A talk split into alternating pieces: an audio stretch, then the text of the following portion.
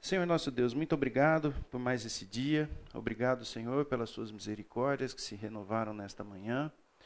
Que possamos, Senhor, ter bom ânimo em tudo que fazemos, entendendo, ó Pai, que o bom ânimo é fruto de uma comunhão genuína contigo, Senhor.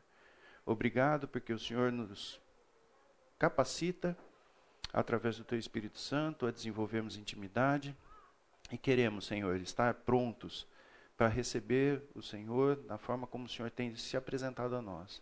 Revela-nos a nós, Pai, que possamos entender a Tua palavra de maneira clara, que possamos, Senhor, praticar e desenvolver um interesse genuíno por aquilo que o Senhor tem para nos dizer, Pai. Ajuda-nos nesse momento, é o que pedimos em nome de Jesus. Amém. Eu queria passar um vídeo para vocês, eu não sei quantos de vocês já viram, e depois nós vamos falar um pouquinho sobre ele.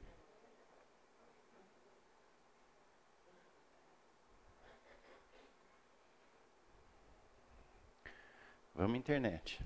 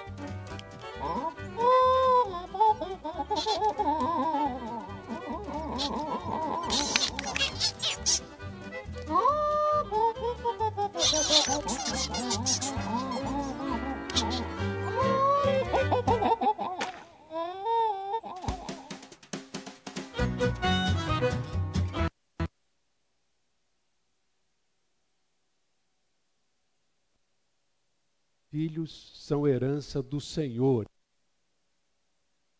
Voltei? Voltei. O que, que esse filme tem a ver com ego, na opinião de vocês? Que que ele, qual que é o, a analogia que a gente pode fazer com relação ao ego? O ego dos passarinhos ali, né, do grandão que chegou lá depois e tal. O que, que a gente pode falar a respeito disso, olhando para esse filme? Como é que era o ego do passarinho, dos pequenininhos lá? Era um ego inflado ou não? Os melhores, né?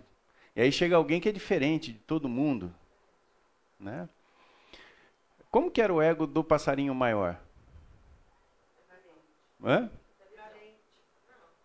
É, não estava nem aí pro que estava acontecendo, né? O pessoal estava tirando sarro e ele foi lá ficar no meio do pessoal, né, tal. E hoje o tema que nós vamos falar é a respeito de ego, né? A respeito de como que nós lidamos com o nosso próprio ego, né?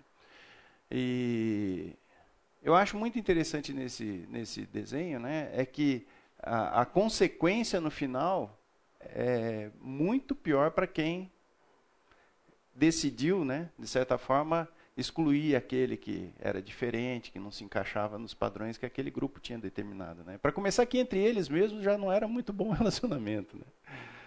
E eu acho que isso traduz muito do que a gente vive muitas vezes em diversos grupos, né? E na igreja também não é não é diferente. Então, essa definição é a definição de, do dicionário. Ela diz assim, ó, ego, na psicologia, na teoria freudiana, a personalidade psíquica do indivíduo, de que esse está consciente de que exerce a função de controle sobre o seu comportamento.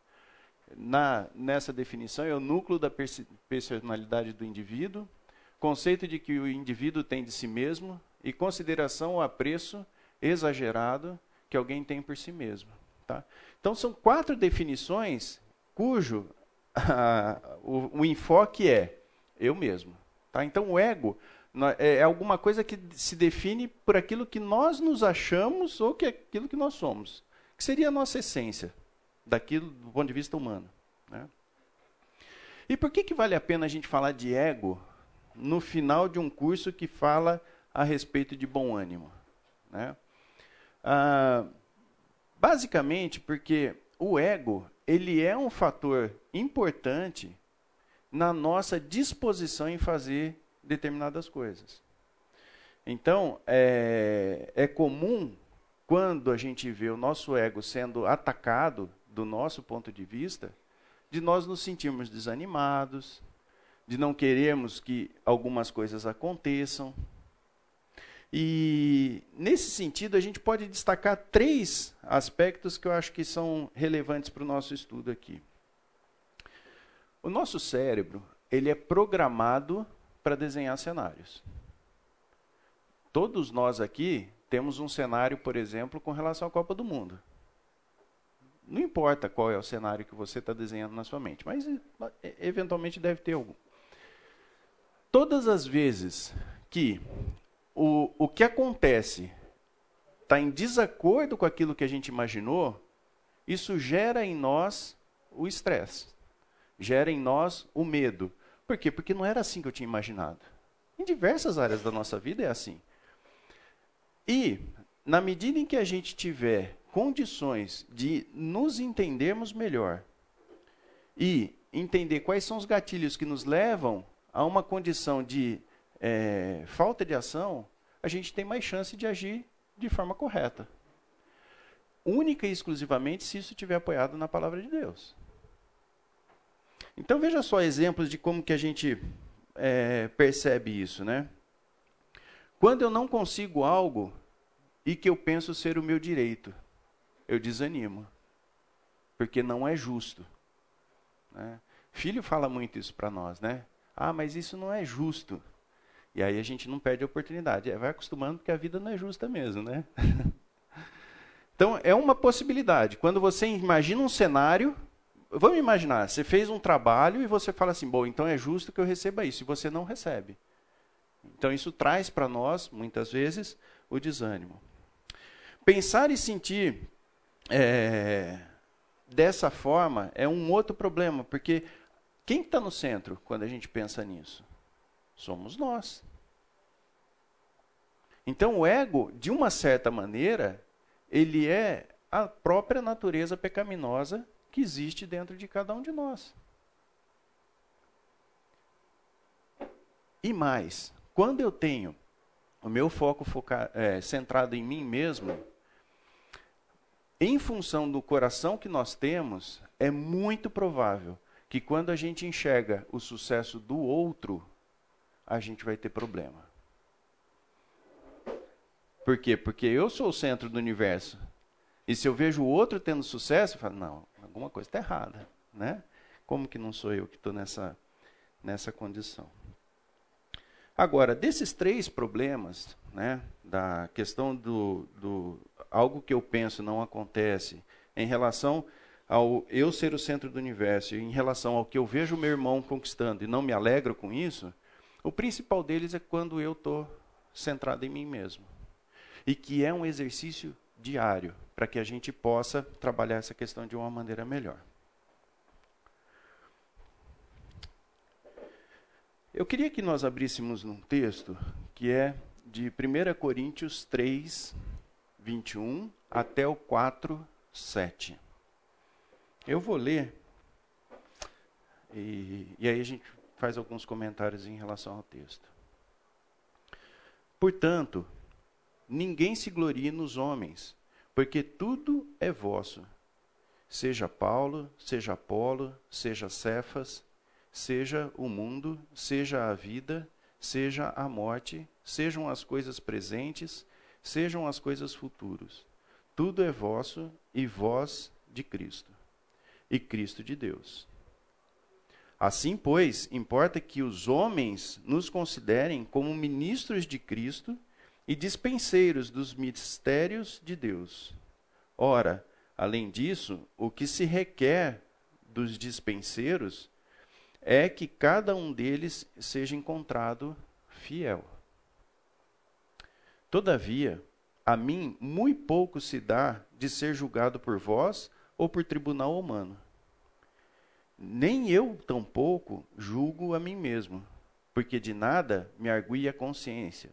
Contudo, nem por isso me dou por justificado, pois quem me julga é o Senhor. Portanto, nada julgueis antes do tempo, até que venhas o Senhor, o qual não somente trará à plena luz as coisas ocultas das trevas, mas também manifestará os desígnios do coração, e então cada um receberá o seu louvor da parte de Deus. Essas coisas, irmãos, apliquei-as figuradamente a mim mesmo e a Apolo, por vos, vossa causa, para que, por nosso exemplo, aprendais isso. Não ultrapasseis o que está escrito, a fim de que ninguém se ensoberbeça a favor de um em, determinado, em detrimento de outro.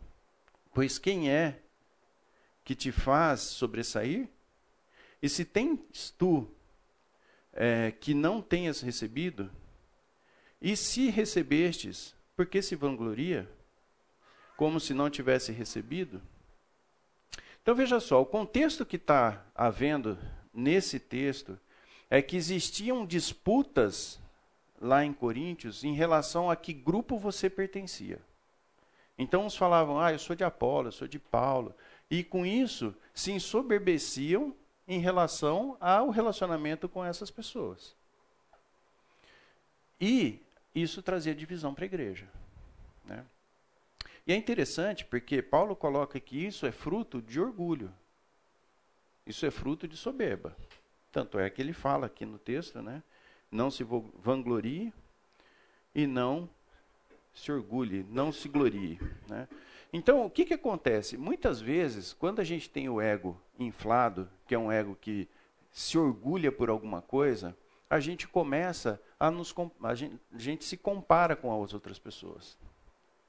E ao nos compararmos com outras pessoas, você está no centro da, da questão. É eu comparado a outro. Essa é a questão. E quando ele fala aqui de julgamento, é justamente esse julgamento que compara e define se eu estou acima ou se eu estou abaixo.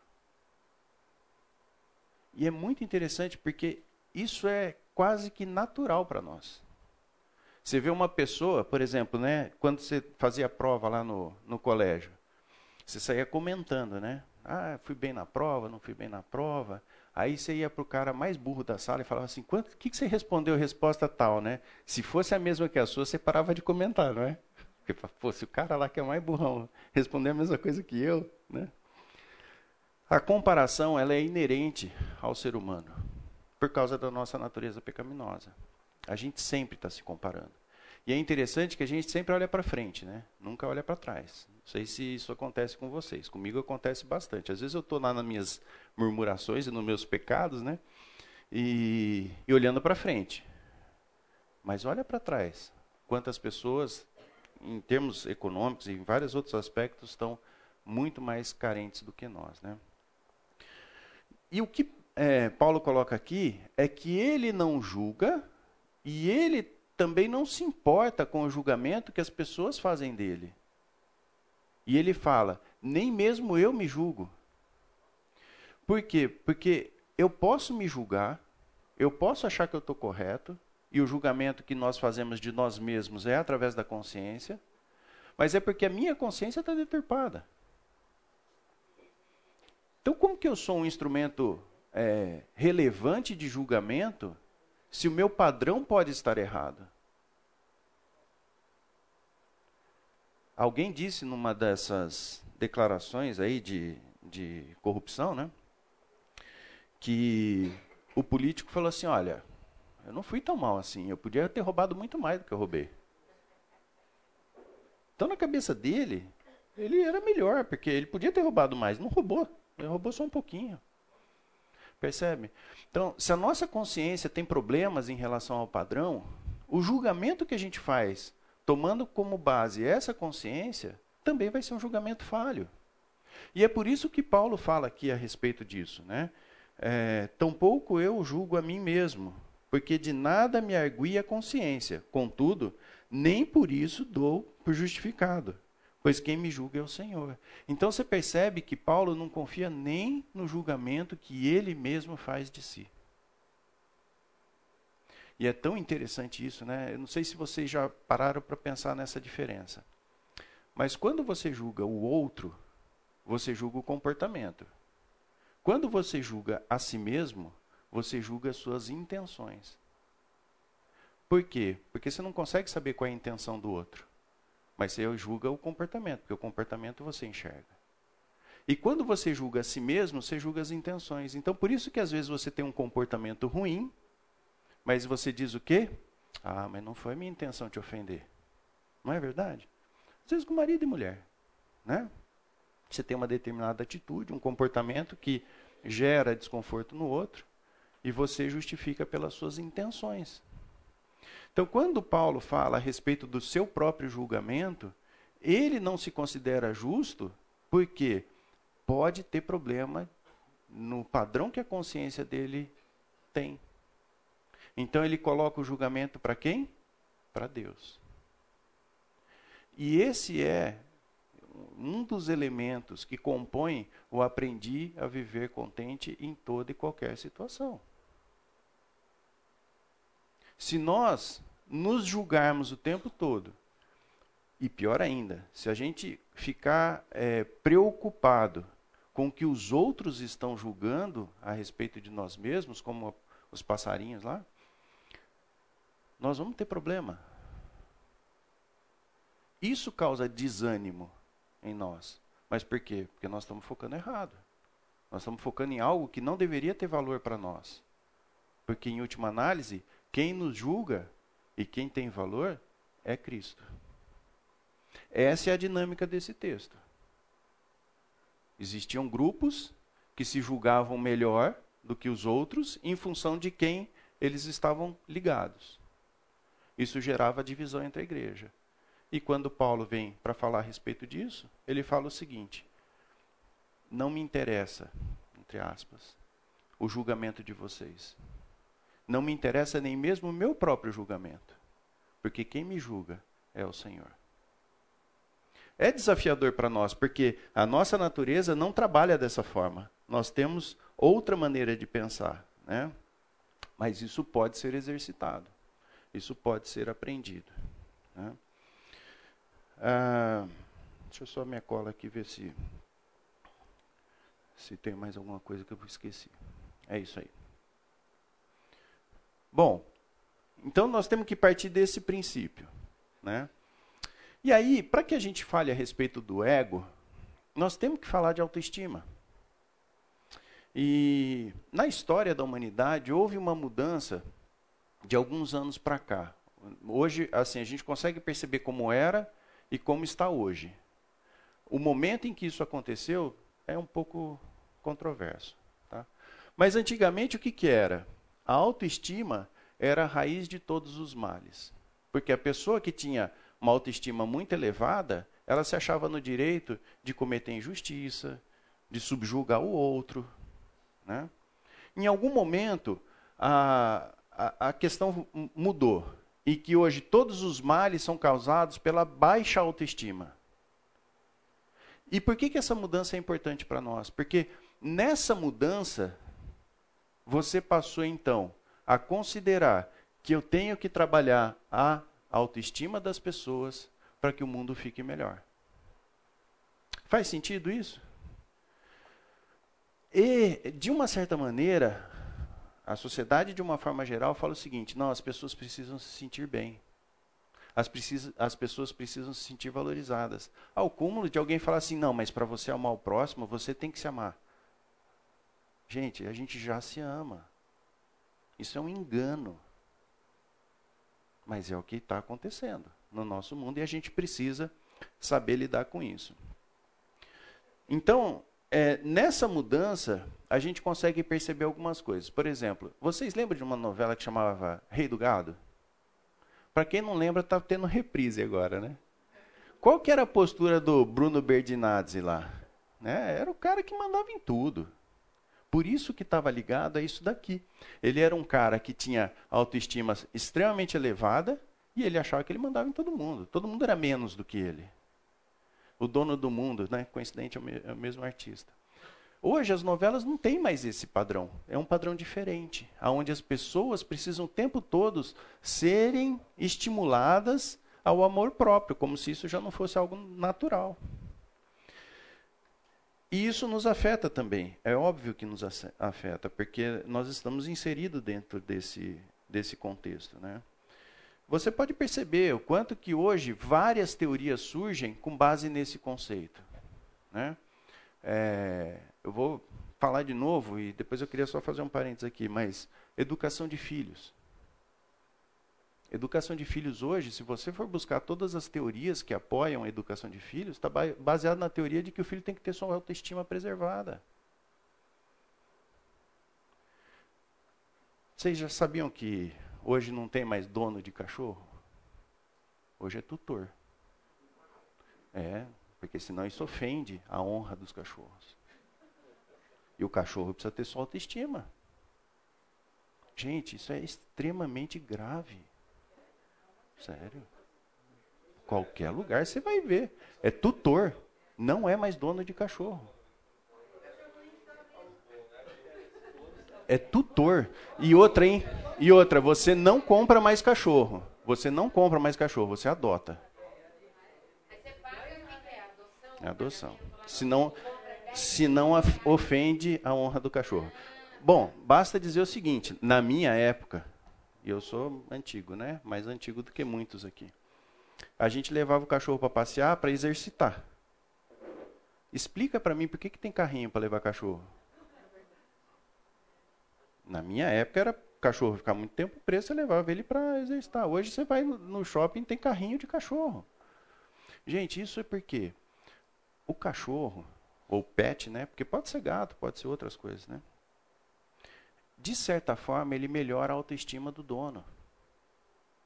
O cachorro, muitas vezes, é a, é a alternativa para que a pessoa se sinta bem, porque toda vez que chega o cachorro faz festa, né? O gato é, é uma distorção isso. O gato nem tanto, né? o gato nem tanto. Mas o que, que são isso? São carências, muitas vezes, que as pessoas têm relacionadas à autoestima e que trazem substitutos para isso. Né? Então, é, tudo, no, nós precisamos ficar muito atentos a isso, porque isso tem sido assim uma enxurrada de coisas relacionadas a isso. E sempre com esse tom. Você precisa se amar. Você precisa se valorizar. Você precisa se sentir bem. Para você fazer o bem, você precisa se sentir bem. Gente, isso é engano. É um engano. Nós já nos amamos demasi demasiadamente. Quando a gente fala de amor ao próximo, amar ao próximo como a ti mesmo, isso é um tremendo desafio. Tremendo desafio. Vamos voltar lá no olho por olho, dente por dente. Nem vamos falar de amor ao próximo. Quem de nós, quando é ofendido, não quer fazer aquilo que foi feito e um pouquinho mais? Todos nós somos assim. Olho por olho, dente por dente é extremamente ousado. Nunca você quer fazer, nunca você quer devolver na mesma moeda. Você quer devolver na mesma moeda um pouquinho mais. Nós somos assim. Pois não, lógico. Gente vê como é que isso está chegando na nossa sociedade. Né? A minha irmã trabalha num colégio em Piracicaba e ela estava fazendo contratação. Aí ela estava analisando os currículos dos candidatos. Um dos currículos estava escrito assim, de uma moça, né? Um filho pet. Né? Então ela colocou no currículo que ela tinha um filho que era um pet. E, mas a, a, minha irmã analisou e realmente o currículo da pessoa era muito bom, ela contratou essa pessoa. Né? É, depois de alguns meses trabalhando junto com ela, é, é essa pessoa mandou um vídeo para minha irmã é, com a, a, festa, eu não sei se era dois ou três anos, uma festa de aniversário do cachorro. O, o, um bolo, o cachorro com aquele chapéuzinho de aniversário, vela, né, ou pessoas da família, ou conhecidos, vizinhos na festa, uma festa de aniversário que muita criança não tem, era é o cachorro. Oh, parabéns a você, foi na língua humana.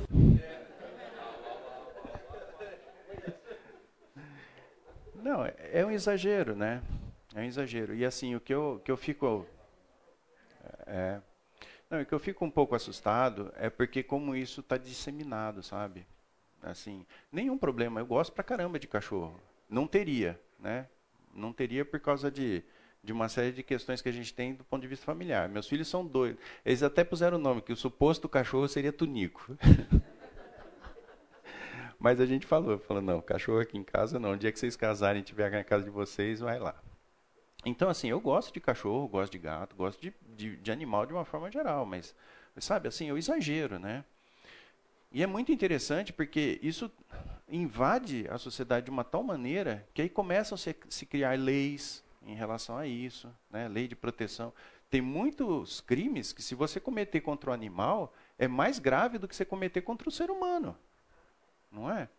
Então, essa é a sociedade que a gente vive. E o que, que nós precisamos estar atentos? Para a gente não entrar nessa onda. Porque isso acaba, de alguma maneira, nos afetando. Né? Então nós precisamos ficar muito atentos com relação a isso. Né? Ah, eu comentei com o Tiago, né, que eu falei assim, ó, oh, cara, vamos pegar no seu pé lá por causa da reforma protestante, né? Falei, ah, por quê? Falei, não, que eu contei aquele caso de você estar tá fazendo a prova, tal, não sei o quê, e falei para ele, né? Eu falei, é, pai, mas você sabe que hoje a senha do meu cartão é o ano da reforma? falei, nossa, Tiago, que legal. Ele falou, é, faz dois meses que o cartão está bloqueado. Só ele mesmo. Achei que tinha resolvido. Então é isso, pessoal. Assim, a gente precisa ficar realmente muito atento em relação a essa questão da, da autoestima. Né? A, nossa, a nossa sede de glória, a nossa sede de reconhecimento só vai ser satisfeita em Jesus. É lá que é a fonte. Nada dessas coisas vai preencher de fato o vazio que nós temos em relação a isso. Né? Ok?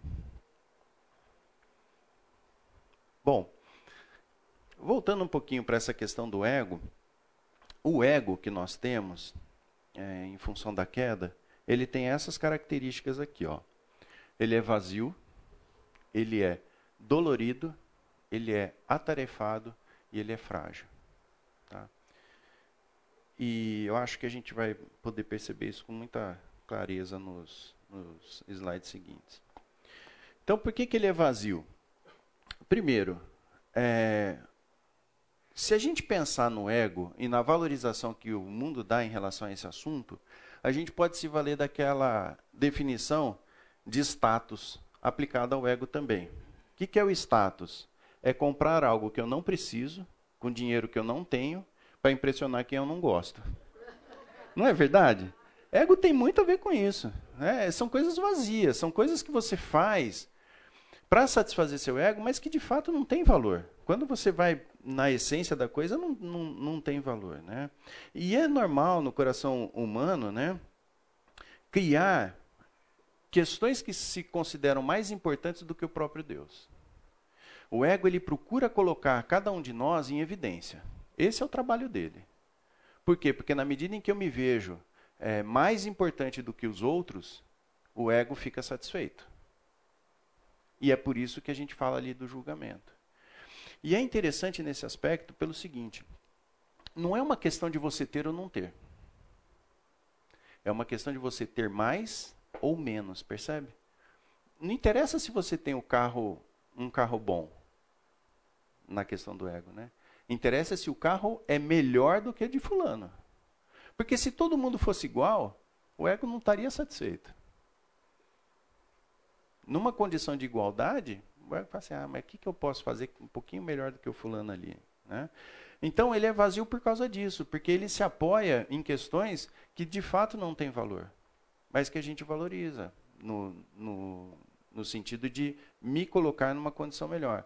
Isso pode ser, por exemplo, um título que a gente consiga, um estudo que a gente desenvolva.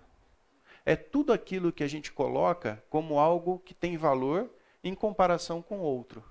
Pode ser dinheiro, né? pode ser carro, pode ser roupa, pode ser filho, pode ser pet. Né? Então, tudo aquilo que eu coloco no centro como algo que de fato tem valor em comparação com outra pessoa, é aquilo que eu considero como ego, e sabendo que isso não tem valor, que é vazio.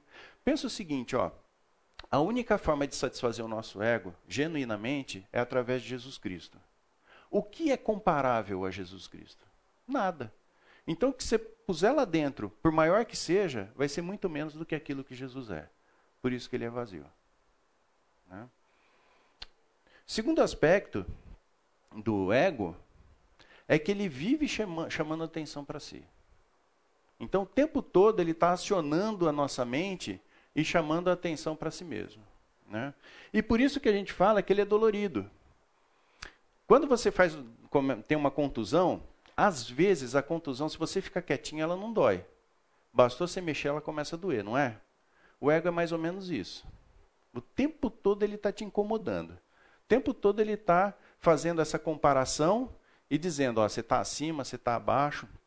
E ele, de fato, ele, ele vive com essa intenção de, de fazer o, a, essa permanente avaliação entre aquilo que a gente faz e, e como que nós nos julgamos. Né?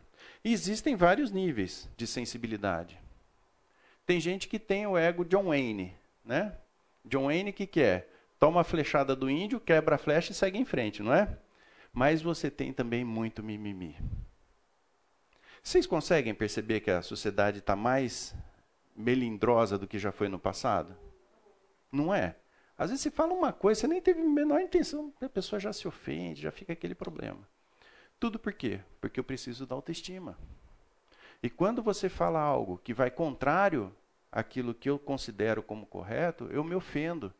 Eu fico chateado com você porque você não concorda comigo de repente, ou porque você falou de algo que para mim era importante, você não, não valorizou aquilo. E aí as, as, pessoas se ofendem muito facilmente, né? E cria esse sentimento ruim de mimimi, né? É uma consequência dessa questão da autoestima, porque eu, eu penso, né? Eu nunca ouvi falar tanto de meus direitos como a gente ouve agora. Não, isso, não, isso é meu direito, isso é meu direito. E é engraçado que quando você vai ouvir falar de deveres, normalmente são seus deveres. Então nós estamos vivendo uma época em que as pessoas falam assim, olha, são os meus direitos, mas são os seus deveres. E os meus deveres? Ah, isso daí não, não posso, porque puxa vida, né? Tem que me amar, né? E tudo isso afeta o nosso ânimo. Porque, de alguma maneira, se a gente não, não tiver atento a essas questões, isso nos contamina. Então, é possível que em alguns momentos da, da nossa vida você se depare pensando a respeito do que é meu direito, do que é dever do outro, e coisas desse tipo. Porque nós estamos inseridos dentro desse contexto. Nós não estamos fora. Nós não estamos assistindo o jogo da arquibancada, nós estamos jogando. Então, muitas vezes, a gente se deixa levar por pensamentos assim. E nós justificamos muitas vezes as atitudes que nós temos com base nesses princípios, que são princípios errados, são princípios pecaminosos. Então, além disso, o nosso ego constantemente ele está nos lembrando de que ele está lá. Eu não sei se vocês já fizeram um exercício, muito exercício, às vezes sem, sem se preparar para isso, e você começa a saber de músculo que você nem sabia que tinha, né? De tanto que dói, não é verdade? É a mesma coisa. Às vezes o ego ele vai buscando formas diferentes para falar para você assim, olha, eu estou aqui. E coisas que você, em princípio, não, não se ofenderia se você se vê ofendido por aquilo que, que eventualmente aconteceu. Né? Então, além de vazio, além de dolorido, o ego é também extremamente atarefado. Ele trabalha o tempo todo para que você possa é, se sentir bem em relação a essa questão do ego. Né? E o ego ele vai se valer nesse trabalho dele basicamente de duas coisas: de comparação e de vanglória. Então, eu começo a olhar para as outras pessoas, me comparo com elas, e naquilo que eu me sinto melhor, eu vou me vangloriar. Falo assim, puxa, legal, ó. Tudo bem, eu tenho isso daqui, mas isso, nisso daqui eu sou melhor. Qual que é o problema disso? É que você começa a desenvolver uma mente de que você tem condições de viver a parte de Deus. Porque em um determinado momento você fala assim: não, senhor, pode deixar que isso daqui eu sei, isso daqui eu toco. E você perde a dependência de Deus em função daquilo que você acha que você é. Começa a, a tomar decisões de uma forma que não é a forma como Deus é, como Deus nos ensina. Tem um livro do C.S. Lewis que é o cristianismo puro e simples, e ele faz lá uma, algumas considerações em relação ao orgulho que eu acho que vale a pena a gente reproduzir aqui. Ele fala assim, ó, o orgulho não se satisfaz em ter uma coisa, mas em tê-la em quantidade maior do que os outros. Esse é o orgulho, né? E ele fala num outro, é, num outro trecho, ele fala a respeito do perigo que isso representa para nós e a gente já vai tratar daqui a pouquinho. Uma vez é atribuída a Rockefeller uma resposta a uma pergunta feita relacionada ao dinheiro, né? Quanto de dinheiro é necessário para uma pessoa se sentir satisfeita? Ele falou, um pouco mais. O grande problema do ego é que ele não se satisfaz. Não tem como você, porque sempre vai ter alguém melhor que você, certo? Então você sempre vai se comparar e sempre em algum momento você vai estar abaixo. Então, o, o orgulho seria é, estaria trabalhando nessas duas vertentes, na comparação e também na vanglória. E ele é frágil. Né? Tem um livro do Tim Keller que fala a respeito da Madonna. E a Madonna, ela é tida no, no meio artístico como alguém extremamente dedicado à carreira, né? Uma pessoa que sempre procura fazer o que tem de melhor, tal. E numa das entrevistas ela fala o seguinte: eu faço isso porque eu tenho muito medo do que vai acontecer comigo no dia seguinte. Porque da hora para do dia para noite eu posso perder tudo o que eu fiz se eu não fizer algo melhor do que eu fiz antes. Então ela vive uma busca constante de aperfeiçoamento motivada pelo medo de se tornar medíocre. Interessante isso, né?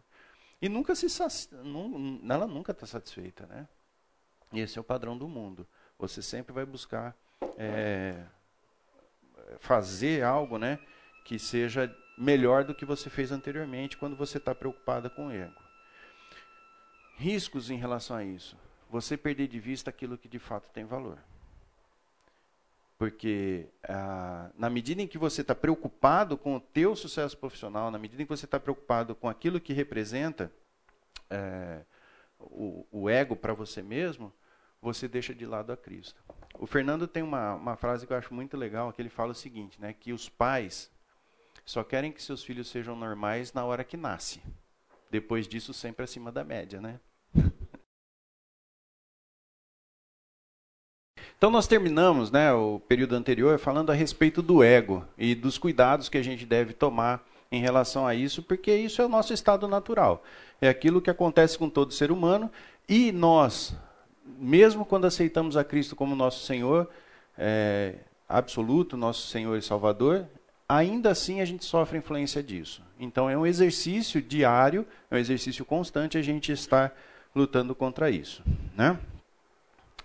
Como que Paulo lidou, ah, lidou com essa situação? Né? Aonde que Paulo, de fato, começou uma jornada de é, domínio né, do, do ego? Né? Primeiro lugar, centrou o julgamento em Deus. Esse foi o primeiro passo em que Paulo constantemente buscou é, trazer para si. O que importa é o que Deus tem pensado a respeito de mim. Né? Se a gente for pensar na história de Jó e de outros é, homens da Bíblia que foram aprovados por Deus, que a Bíblia fala a respeito de quem eles eram, é o julgamento que tem valor, é aquilo que de fato importa. Né? Eram homens perfeitos? Não. Mas tinham o centro do julgamento é, no, no próprio Deus. E talvez seja um exercício a gente abrir mão desse julgamento que os outros fazem de nós. Eu acho que uma das ferramentas mais é, evidentes é, com relação a esse, essa questão é a rede social, né? A gente vê muitas pessoas postando e preocupadas com o número de likes que vão receber. Né? É interessante porque em alguns momentos você vê as pessoas preferindo registrar do que viver. É possível você ver apresentações maravilhosas que a pessoa está assistindo pela tela do celular. Ela está lá, presente. Mas ela está assistindo pela tela do celular. Por quê? Porque ela precisa registrar. Porque ela precisa postar. Então, é, é um exercício diário nosso. E nós, em muitos momentos, também temos, é, podemos ter essa, essa tendência. Né?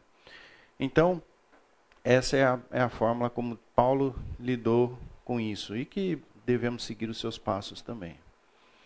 Né? Eu queria pedir para que a gente abrisse em 1 Timóteo 1,15. É um texto bastante conhecido, mas acho que vale a pena a gente falar sobre ele. 1 Timóteo 1,15. Quem achou, por favor, pode ler. Esta afirmação é fiel e digna de toda aceitação. Cristo Jesus veio ao mundo para salvar os pecadores, dos quais eu sou o pior. Aonde que estava o ego de Paulo para ele poder escrever numa carta que ia circular em que ele declara que ele é o pior pecador? Aonde que estava o ego dele? Percebe como isso está distante da nossa realidade hoje? O que, que nós escreveríamos numa carta que vai circular para uma região a respeito de nós mesmos? Será que a gente escreveria, olha, eu sou o pior dos pecadores?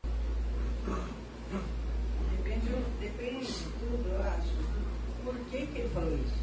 E para quem que ele falou isso? Sabe? Acho que a gente não coloca isso para qualquer um. Ele está colocando para irmãos novos na fé ou menos novos, mais antigos. E, como quer dizer, olha, eu estou exortando vocês, mas eu não sou melhor. Tipo isso, entendeu? E precisa coragem, né, Patrícia? Eu, eu, eu queria destacar esse ponto, sabe?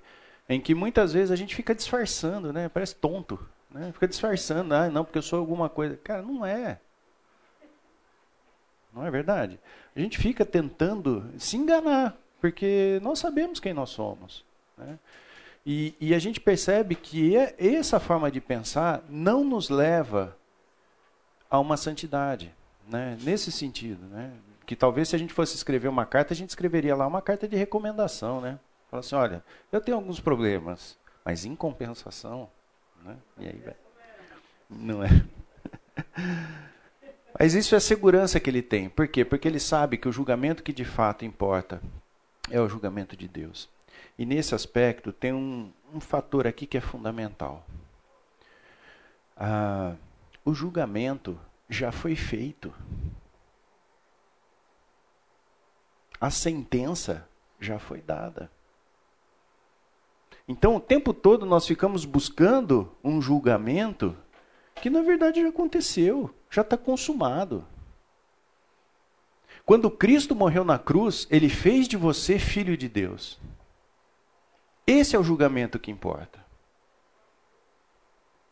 Nós não precisamos do julgamento de mais ninguém, nem de nós mesmos, porque o julgamento já foi feito e já foi sentenciado.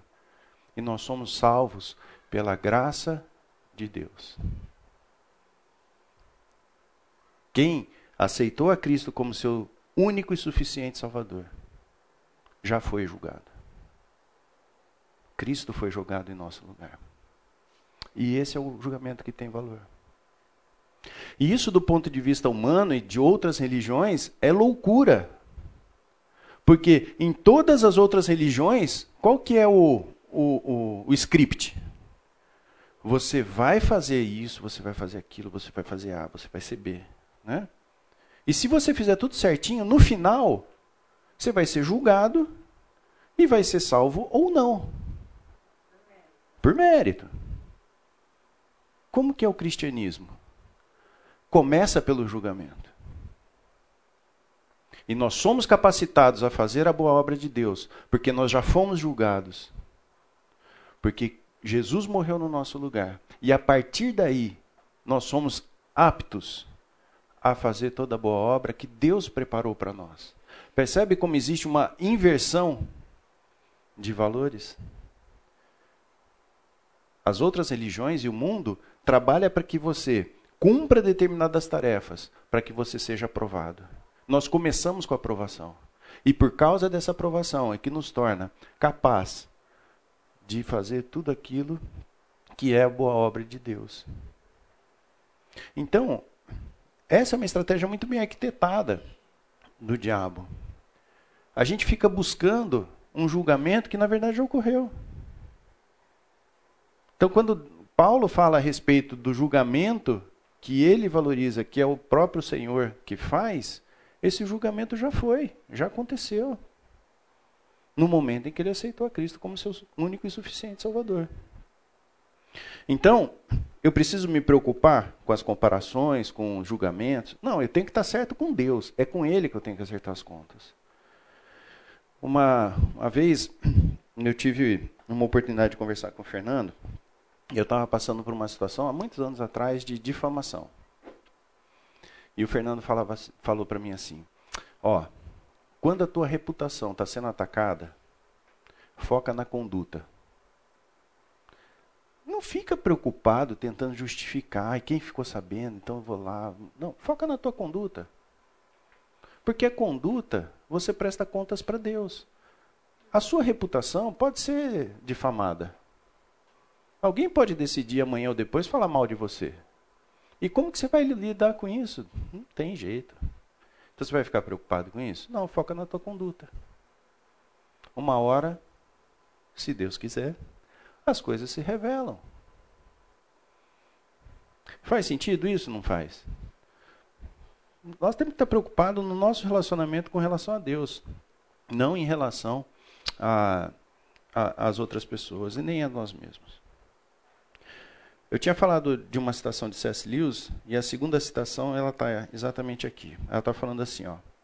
Depois que encontramos uma pessoa verdadeiramente humilde, não saímos da presença dela afirmando que se trata de alguém humilde. Olha que interessante isso. Porque aquela pessoa que se fala, fala de si mesmo como uma pessoa humilde, ela não é humilde. Ela está querendo chamar a atenção para si mesmo da humildade. Olha como eu sou humilde, né? Tenho tanto orgulho de ser humilde, não é? Não é verdade? Não, a pessoa humilde, você sai de lá, você nem sai pensando nisso, mas numa reflexão posterior você vai falar assim: não, aquele cara era, era um cara humilde. Por quê? Porque a postura dele fala a respeito disso. Né?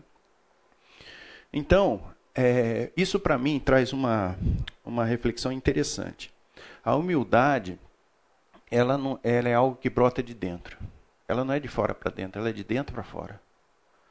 Na medida em que o teu coração está encharcado com as verdades de Deus, e na medida em que o teu coração está em comunhão com Deus, o reflexo disso é a humildade. Mas não é uma questão de você se considerar humilde, né? E se colocar num patamar humilde, não. Isso é algo que transborda.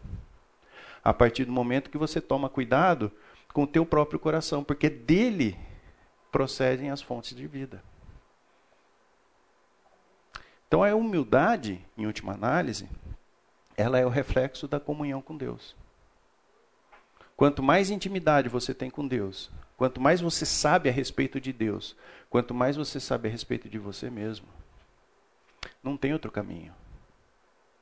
O caminho é só a humildade. Se você genuinamente conhece a Deus, se você genuinamente conhece a si mesmo, não tem outro caminho. É a humildade. Só, só dois versículos aqui mostram nesse caso de Paulo, né? Como ele, a, a, a humildade dele não era falsa, uhum. porque ele sabia quem ele era. Ele sabia que ele era bom pra caramba. Tanto é que em outros aspectos, né, em outros textos, ele fala: Eu sou judeu dos judeus, na lei irrepreensível. Né? É. Mas isso não deixava fazer assim que ele não fosse humilde. Sim. Né? E, no segundo aspecto, mesmo Paulo, ele tinha ah, tanto. Ah, revelações, tantas coisas que Deus deu para ele, que em determinado momento da vida ele precisou da ajuda de Deus para se manter humilde. Né? E eu acho que esses dois versículos deixam claro essas duas ideias. Uhum. Ele diz assim, 2 Coríntios 12, uh, 6 e 7. Ele fala assim: Mesmo que eu preferisse gloriar-me, eu não seria insensato, porque estaria falando a verdade. Evito fazer isso para que ninguém pense a meu respeito mais do que de mim vê ou de mim ouve. E para impedir que eu me exaltasse por causa das grandezas dessas revelações, foi-me dado um espinho na carne, um mensageiro de Satanás para me atormentar. Então, assim, até Paulo precisou de ajuda de Deus para manter o ego dele onde deveria estar. Eu acho fantástico você citar esse texto, até porque é o seguinte, né? Ele pede para Deus tirar. E Deus fala não. Essa é a beleza do Evangelho. É Deus preocupado porque ele sabe quais são os pontos em que a gente pode cair. E ele providencia tudo o que é necessário para que a gente tenha plena condição de desenvolver a nossa fé. No caso de Paulo, um espinho na carne. E no nosso caso? Então, aquilo que a gente vive hoje é fruto do compromisso que Deus tem de formar o caráter de Cristo em nós. Essa é a certeza que a gente pode ter na nossa vida. Né? Muito legal. Bom, o que que o que que a gente consegue perceber em relação a tudo isso que a gente tem conversado, né? De uma certa maneira, a gente pode considerar que Paulo praticou o autoesquecimento. Nem ele mesmo julgava a si mesmo. Nem ele considerava o julgamento dos outros em relação a ele. Ele simplesmente não pensava nisso. Uma vez a gente estava conversando em relação a, a práticas né, que, que o, o, brasileiro faz e em outros países não acontece. Um exemplo é passar pela, pelo acostamento quando o trânsito está parado. Né? Eu trabalho em Montemor, né, 101. Quem conhece 101 sabe como é que, é o, como é que a banda toca lá. Né? É direto. Parou o trânsito, todo mundo lá pelo acostamento. Até que vem a ambulância, né? E aí ela não consegue passar porque tem um monte de, de, de espertão passando pelo, pelo acostamento. Então, assim, num país desenvolvido, não é que eles não fazem isso. Isso nem passa pela cabeça deles. Não, não cabe. Sabe assim? Não, não, é que é um negócio que ele fala, assim, ele fala assim, puxa, eu podia passar pelo acostamento, mas eu não vou passar porque pode vir uma ambulância. Isso não passa na cabeça deles. Pela educação que tiveram, por uma série de questões como essa. E, e aqui, em relação a Paulo, a gente percebe isso. Não é que ele fica monitorando. Não, isso deixou de ter importância, deixou de, não faz mais parte do rol de pensamentos dele a questão do julgamento. Ele simplesmente não se, não se julga, não considera o que os outros julgam a respeito dele, mas ele considera o que Deus tem em relação à sua própria vida. E esse é um dos segredos do bom ânimo. Porque através disso, eu consigo de fato calibrar minhas expectativas, os cenários que eu tenho desenhado na minha mente, para praticar aquilo que Deus tem para cada um de nós. Então, eu me liberto da, do contexto do dia a dia. Porque eu sei quem Deus é, porque eu sei quem eu sou. E porque o julgamento que tem sentido para mim é de fato o julgamento do próprio Deus. Então, imagina o seguinte: você não se sentir ofendido por qualquer questão que, se fa que façam em relação a você. Não que não haja a ofensa, mas você não se sente atingido. Pensa você não ficar chateado diante de críticas. As pessoas vão criticar e você vai assimilar isso com naturalidade. Também não é desprezar as críticas, porque a crítica muitas vezes tem é, condições de te ajudar a se desenvolver, mas você não fica chateado. Você se alegrar com quem se alegra. Você poder chorar com os que choram. Quer uma medida para você ver o quanto o seu ego é inflado? É quando você chora com os que se alegram e quando você se alegra com os que choram. Porque nesse exercício de comparação, você fala assim, nossa, que bom. Aquele cara lá estava me incomodando, estava fazendo sombra. Né? Essa é uma medida para você ver o quanto o teu ego é inflado. Quer outra? O quanto você se incomoda quando alguém que você acha que é metido está perto de você? O quanto você se incomoda é a medida da sua própria arrogância. Porque teu ego começa a competir com o do cara. E você acha que você é humilde e o cara é arrogante. Você é arrogante também, meu amigo. É arrogante também. Pode ter certeza disso. Pessoas que não conseguem conviver com pessoas que, que ela julga né, como é, metida besta, ela é também.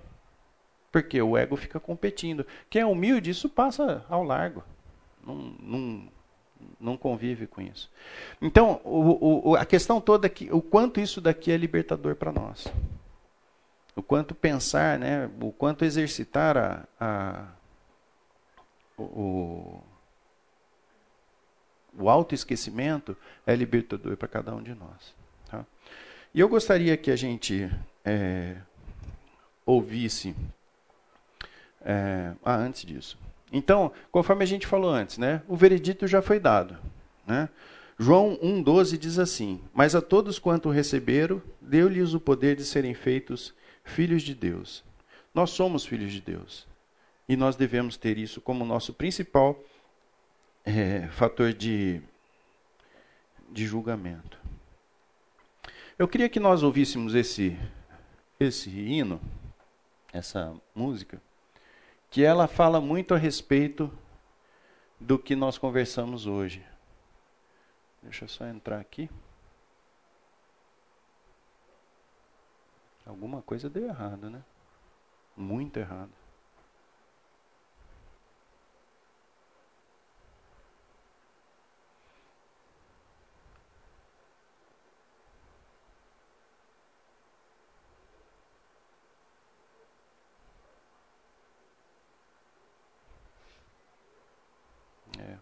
Talvez a internet tenha falhado aqui.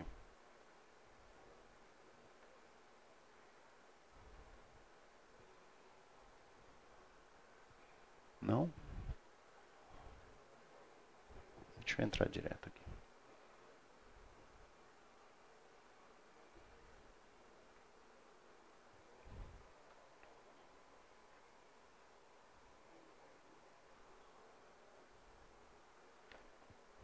Vamos ler o texto? É Salmo 139.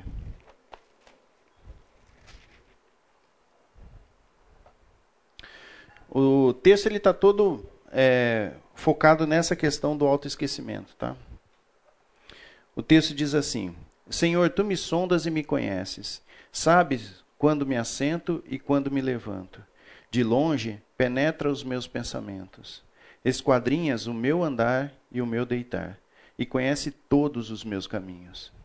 Ainda a palavra não me chegou à língua, e tu, Senhor, já a conheces toda. Tu me cercas por detrás e por diante, e sobre mim pões a mão. Tal conhecimento é maravilhoso demais para mim. É sobremodo elevado, não consigo atingir. Para onde me ausentarei do teu espírito? Para onde fugirei da tua face? Se subo nos céus, lá estás. Se faço a minha cama No mais profundo abismo, lá estás também. Se tomo as asas da alvorada, se me detenho nos confins dos mares, ainda lá me haverá de guiar a tua mão, e a tua destra me susterá. Se eu digo, as trevas com efeito me encobrirão, e a luz ao redor de mim se fará noite, até as próprias trevas não te serão escuras. As trevas e a luz são a mesma coisa. Pois tu me formaste, o meu interior, tu me tecestes no seio da minha mãe. Graças te dou, visto que por modo assombrosamente maravilhoso me formaste. As tuas obras são admiráveis, e a minha alma o sabe muito bem.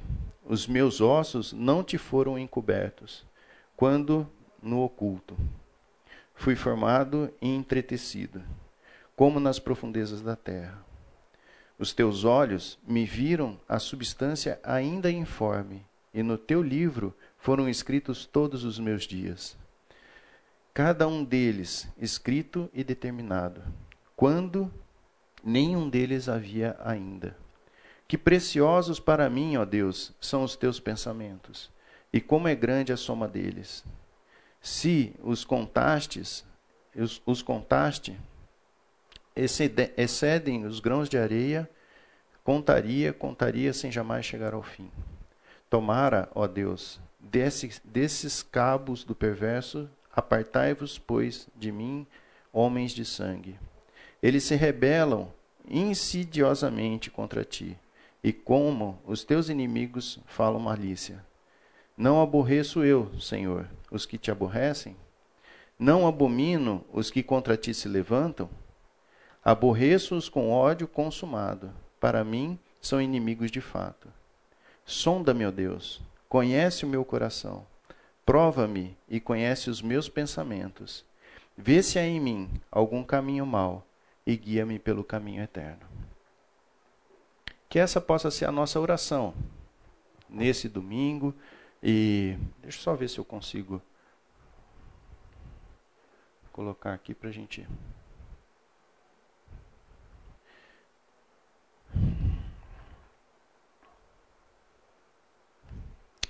Que essa possa ser a nossa oração nesse domingo.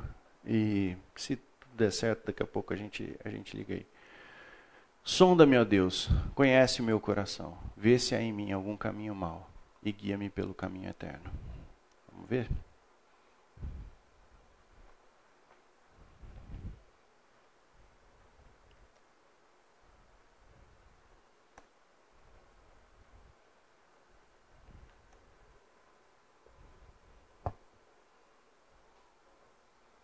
É, tá sem internet, por alguma razão.